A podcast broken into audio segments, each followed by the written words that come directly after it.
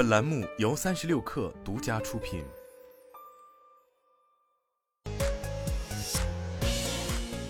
网罗新商业领域全天最热消息，欢迎收听快讯不联播，我是金盛。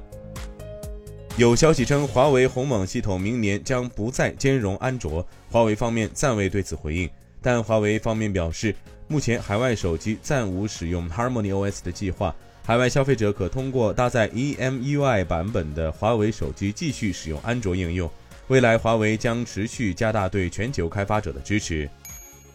三十六氪获悉，领跑汽车今天晚间在港交所公告，一点九亿新 H 股认购已发行于 Stellantis 集团，协议完成后，股权价格变为公司单一最大股东集团持股合计百分之二十三点四七，Stellantis 持股百分之二十一点二六，其他股东持股百分之五十五点二七，大华科技则不再持股。未来创始人李斌今天发起面向全员的内部讲话与问答，重点谈及了近期组织优化、销量压力、未来两年发展方向等话题。针对员工提出的换电业务是否可持续经营的质疑，李斌回应称，换电是未来巨大的先发优势，目前已经到了面向全行业开发的时刻，明天就会宣布第一家合作伙伴，后面还有四至五家在谈。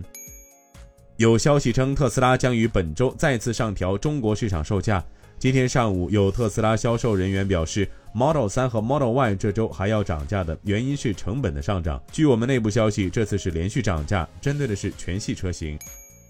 当地时间周日，数十名 OpenAI 员工在公司内部宣布辞职。此前，公司董事会董事兼首席科学家 Arias s c r a v e r 称，被罢免的 Sam Altman 将不会回归。这些举措可能会阻碍 OpenAI 在这次罢免风波之后前进的动力，也可能改变 AI 领域的进程，并鼓励该公司的竞争对手，比如谷歌，过去两天一直在寻求从 OpenAI 挖人。菲律宾最大的企业集团之一 Abatis 今天宣布，继2023年8月2号发布公告之后，与可口可乐欧洲合作伙伴公司达成最终协议，共同从可口可乐公司收购可口可乐菲律宾公司。微软 CEO 宣布，OpenAI 创始人 Sam Altman、Greg Brockman 将加入微软。对此，Sam Altman 称，任务仍在继续。欢迎大家关注公众号“职场 Bonus”，职场 B O N U S，回复进群即可加入三十六氪职场社群，求职招聘，结交更多同频的朋友，等你来。以上就是今天的全部内容，咱们明天见。